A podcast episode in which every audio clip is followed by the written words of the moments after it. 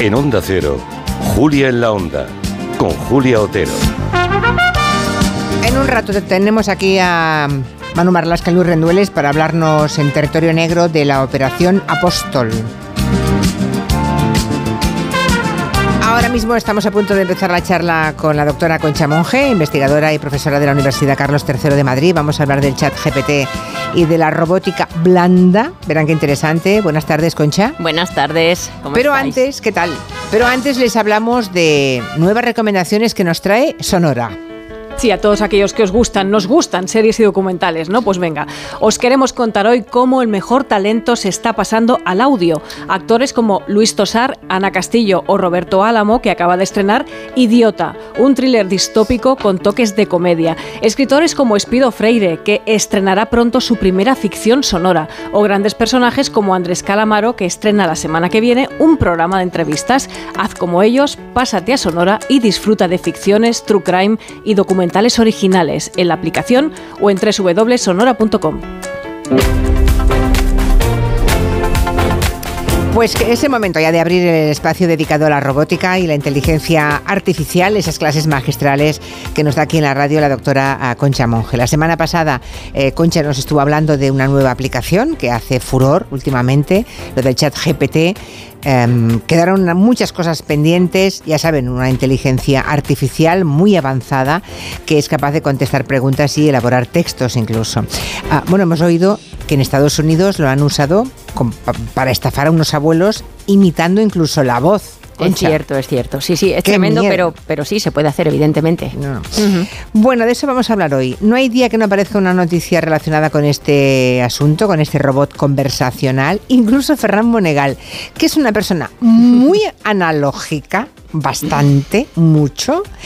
El otro día nos habló de chat GPT. Escucha. Creo que se ha puesto al día con el tema tecnológico del momento, que es el chat GPT. No, sobre todo Iker Jiménez. Estaba, lo encontré muy excitado y estaba absolutamente entusiasmado. Dice, le puedes preguntar cualquier cosa. Y no es un Google, no es algo que responde porque sí. Esto es como acudir al templo egipciaco, etrusco, eh, maya y hacer lo que el hombre, ser humano, siempre hizo, arrodillarse ante una deidad. Y no, no se puede ir por ahí preguntando al chat GPT como si fuera un oráculo de Delfos o cualquier otro. No, no es eso, no, es eso. No es eso, no es eso. Hombre, una cosa sí que es verdad, le puedes preguntar lo que tú quieras. Ahora, eh, espérate a ver qué te responde, ¿no? claro. eso sí. Hombre, tiene muchas limitaciones, ya lo, ya lo hablamos el otro día, ¿no? En cuanto a lo que se refiere al entendimiento del lenguaje, ¿no? Y aparte de que, por ejemplo, no está entrenado con datos a partir de 2021, con lo cual sepamos bien primero qué preguntarle, ¿no? O sea, todo lo que ha ocurrido del 2021 hacia acá no está dentro todavía del sistema. Por tanto, no puede. Vale. Bien, em, recordemos que cualquiera puede acceder a esta herramienta desde su ordenador, desde el móvil, que algunos oyentes ya lo han hecho. Algunos la semana pasada nos enviaron mensajes y tenemos nuevos mensajes hoy en el 638-442-081 de las primeras impresiones de esos oyentes. A ver. Eh, buenas tardes. He estado trasteando con el tema de la inteligencia artificial con preguntas muy sencillas y entonces se me ocurrió preguntarle sobre un tema que tenemos aquí en la comunidad de propietarios que no lográbamos aclarar y he quedado impresionada por la respuesta que me dio, cuatro párrafos completos, bien escritos, bien estructurados. En el primero habla, eh, la consulta fue efectuada, yo vivo en la Comunidad de Madrid, eh, en el primer párrafo eh, me habla en general de ese tema en España, luego lo acota a las comunidades de propietarios, el tercer párrafo lo acota a Madrid y en el cuarto da una conclusión general. Estoy alucinada. Una oyente alucinada. A ver si tenemos algún otro alucinado o perplejo, ah, no para bien, sino para mal, no lo sé. Eh, si quieren compartir su opinión, les esperamos. Posibilidades de ChatGPT que dan miedo, porque hmm. hay muchas ah, reseñas que asocian ChatGPT con, con una palabra, con la palabra amenaza. O sea, hay alguien que muchísima gente lo está viviendo como una amenaza. Bueno, eh, yo creo que hay que relativizar, ¿no? Pero bueno, sí que es verdad que el uso de estas tecnologías siempre tiene dos caras. ¿eh? Eh, yo, por ejemplo, recuerdo desde mi, desde mi propia, ¿no? desde la universidad, que es donde yo trabajo, ¿no? La alarma que salta cuando yo descubro lo de ChatGPT y lo hablo con otros compañeros, ¿no? Es, es lo que supone esto, con, profesores, ¿no? ¿Qué, pasa con la irrupción de ChatGPT a nivel educativo, ¿no? Los estudiantes lo pueden usar para realizar trabajos, por ejemplo, sin esforzarse demasiado en buscar y elaborar por sí mismos los contenidos. Bueno, es y, que... Y, sin poner en... Porque bueno, eso todavía, pero encima sin poner en práctica el, pensamiento crítico, y esto es lo serio, ¿no? Exacto, o sea, no es solamente que te haga trabajo otro, es que no desarrollas para nada tu cerebro, ¿no? Así es. Y la mm. tentación de que un estudiante pueda hacer eso, como profesora, tú o cualquier otro profesor, ¿Cómo podéis notar, cómo podéis evitar las trampas con ChatGPT de los estudiantes? Esto es complicadísimo porque tened en cuenta que el texto es original de la inteligencia. Tú le preguntas y, la inteligencia te responde con un texto original, que no es copia-pega de nada, sino original de la propia inteligencia. Con lo cual, las herramientas que tenemos para detectar plagio, que se basan en eso y de identificar copias con otros textos, no se pueden emplear, ¿no? Y esto, hombre, afecta, yo creo que no solamente negativamente al aprendizaje del alumno, si se emplean estas herramientas para hacer una evaluación al uso, ¿no? Pero sino que también afecta muchísimo al profesorado, ¿no? ¿Cómo evaluamos a partir de ahora ciertas, cierto, cierto tipo de trabajos? Eh? Porque si se hace una pregunta 20 mm, veces, las 20 veces responde lo mismo ChatGPT, porque sería una manera de verlo esto, ¿no? Responde diferente, ese es el, ese es el tema. Ah, cada vez responde distinto, en función de quién le pregunta. Exactamente, ah. aunque el texto de pregunta sea el mismo. Vale, vale, vale. Pues entonces veo que en breve vamos a pedir a los alumnos que vuelvan a escribir los, los exámenes a mano porque mm, esa será la única forma de saber que lo han hecho ellos, ¿no? No sé, aún no se hace, ¿no? ¿De esto? No, bueno, es verdad que cuando uno se enfrenta al papel en blanco en un examen, ahí sentado en el sitio, ¿verdad? Esto todavía es muy humano y todavía las máquinas pues no se van a sentar ahí en el aula a responder el examen, ¿no? Eh, esto siempre lo podemos utilizar como herramienta de evaluación, evidentemente un examen final, ¿no? Pero bueno, más allá del entorno educativo, fíjate que yo creo que se abren unos interrogantes importantes sobre la posibilidad de usar este tipo de inteligencias en áreas, por ejemplo, como la creatividad. ¿Eh? Por ejemplo, máquinas que ya dibujan por nosotros, ya hablamos de Dalí. Eh, oye, pues yo ahora, por ejemplo, si necesito una imagen, pues ¿por qué la voy a contratar a un profesional? Pues Dalí me puede dar la imagen que yo necesito, ¿no? Combinando los elementos que yo quiera. Ahí tenemos un caso. O, por ejemplo, el propio trabajo, ¿no? Hablamos el otro día de los eh, servicios de atención al cliente. Ya puede haber un chat que nos responda bastante bien este tipo de cuestiones que les podemos hacer, ¿no? O, por ejemplo, la seguridad digital, ¿no? ¿Quién y cómo protege nuestros datos, ¿no? Esto es también muy importante cuando utilizamos estas inteligencias, ¿no? Incluso ya por generalizar la, misma democracia, ¿no? Hay un artículo reciente de, The New York Times eh, que habla de esto, ¿no? Eh, eh, ya sabemos que la inteligencia artificial tiene un gran poder en la polarización de una sociedad, ¿no? Y esto tiene unas serias consecuencias en, en el sistema democrático cada día tenemos más interrogantes, eh, abrimos más mm, preguntas y tenemos menos respuestas. Es tremendo. Cierto, cierto. Hay otro desafío que el otro día también enunciaste, eh, Concha, hmm. que es el coste energético de estos algoritmos. Es decir, que cuánto chupan, cuánto consumen de energía estos algoritmos. Sí, cierto. Y de esto casi que se habla menos, ¿no? Pero fíjate, como modelo de lenguaje basado en inteligencia artificial, en general todas las inteligencias artificiales, pues ChatGPT consume energía en forma de electricidad para funcionar. No sé si alguno de los oyentes se ha puesto en esto en la cabeza, ¿no? Entonces, en general, los grandes centros de datos que alojan modelos de lenguaje como ChatGPT están diseñados para ser eficientes en términos energéticos. Utilizan tecnologías de enfriamiento y alimentación de energía de alta eficiencia, ¿no? De forma que se pueda reducir el, consumo mucho, ¿no? Y el impacto ambiental. Pero lo cierto y verdad es que esta fase de entrenamiento de ChatGPT, por ejemplo, una, una de ellas, solamente una fase de entrenamiento, emite una cantidad de CO2 que es equivalente al que emite un coche que ha recorrido aproximadamente ¿eh? 700.000 kilómetros. Uh, ¡Qué barbaridad! Entonces, tremendo. pero cada vez que preguntamos... Em, no es en lo que preguntas. No, es, lo que, no, es, porque preguntemos, eh, sino lo que ha costado ponerla en marcha. Exacto. Todas esas fases de entrenamiento pues, son las que, las que consumen realmente, ¿no? La que tienen un impacto tremendo. Todo, todo suma, ¿no? Pero fundamentalmente esta. Entonces, ya se empieza a hablar de utilizar algoritmos verdes. Es decir, que de entre todos los algoritmos de inteligencia artificial que podamos usar, usemos aquellos que supongan un impacto ambiental menor. O sea, los que consuman menos energía. Exacto. Hmm. Uf, bueno, está claro que esta revolución tecnológica es, es, impresionante y todavía no podemos imaginar los caminos que va a tomar, pero también es, también es evidente que necesita regulación sólida en muchos aspectos, ¿no? Ese es el gran reto, desde ahora mi mismo, punto de vista. Claro, Mm. ahora mismo esta herramienta nos permite comunicarnos por escrito, Mm. pero supongo que podría aplicarse la tecnología a robots como los asistentes de voz, ¿no? Esos que te escuchan y además te contestan. Sí, exactamente, es lo mismo, ¿no? Eh, eh, ya se hace. Lo que hay que garantizar es que haya un reconocimiento de la voz adecuado, que el robot entienda lo que yo le digo, pero una vez que lo logramos, la conversación humano-robot se desarrollaría igual que se desarrolla cuando usamos ChatGPT, que es humano-ordenador.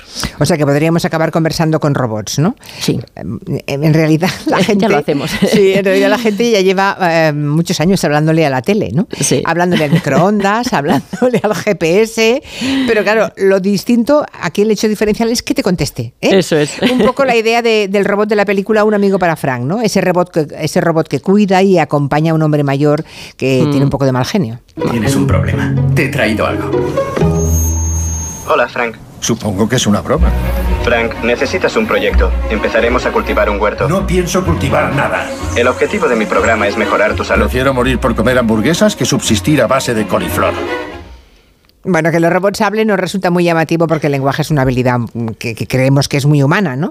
Pero en realidad para hacer todas esas tareas, o sea, lo de limpiar o cocinar o cultivar un huerto, lo que sea, también hace falta inteligencia artificial. Por ejemplo, ¿cómo se aplica la inteligencia artificial para que un robot planche? Porque hay robots para planchar. Exacto. Bueno, pues mira, efectivamente, ¿no? No todo es el lenguaje, también es la motricidad y la inteligencia en las operaciones. ¿no? Eso, claro. Eso es muy importante. Entonces, por ejemplo, para el tema de planchar, pues lo primero que hay que hacer es que el robot consiga reconocer la arruga en una prenda, ¿no? Esto es complicado. Pero bueno, se puede entrenar con miles de imágenes que contienen arrugas. Y yo le digo al robot, oye, pues esto. Cuando vale, veas esto, ahí te pones. Esto es una arruga, eso Vale. es. Y entonces aprende a identificarla, lo mismo que el teléfono reconoce nuestra cara y se desbloquea, porque aprende a identificarnos, ¿no? Estas son técnicas de reconocimiento de. Y ahora, una vez que he reconocido la arruga, esta inteligencia se pone al servicio de la motricidad, de la motricidad del robot. Es decir, con los sensores detecto dónde está eh, de lejos esa arruga, esa prenda, eh, de mi mano, de la mano del robot, vamos, que es la que tiene la plancha agarrada, ¿no? Y con esa inteligencia determina cuánto y cómo tiene que moverse para colocar la plancha justo en la parte de la arruga, ¿no?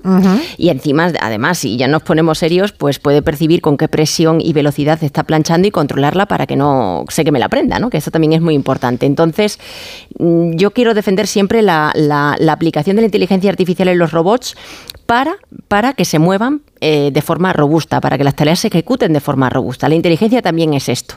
Mm. No solamente hablar con coherencia. ¿m? Si no planchar bien. vale. Exacto, eso no es. había pensado la cantidad de cosas, porque todo eso que estás contando que hace la inteligencia artificial, lo hace nuestra inteligencia cuando ponemos una camisa encima de la tabla de planchar y nos ponemos a planchar, ¿no? Eso es, También sí. tenemos que ver todo eso. Que, Exacto, mm, Bueno, sí. aún así, la inteligencia artificial está muy lejos de asimilarse a la inteligencia humana, quede claro. Muy lejos, muy lejos. Bueno, porque tenemos un gran aliado que es nuestro cerebro, ¿no? Si, lo, si pensamos en el cerebro como el principal responsable de nuestra inteligencia, que ojo, no solo lo es el cerebro, es también el cuerpo. No olvidemos que a través del cuerpo percibimos y actuamos, y eso está íntegramente conectado con, con el cerebro, ¿no? Pero bueno, si nos centráramos en el, cerebro, en el cerebro, sí que es cierto que tiene una propiedad maravillosa que le permite reaprender, algo que la inteligencia artificial todavía está No. ahí peleando por hacer, ¿no?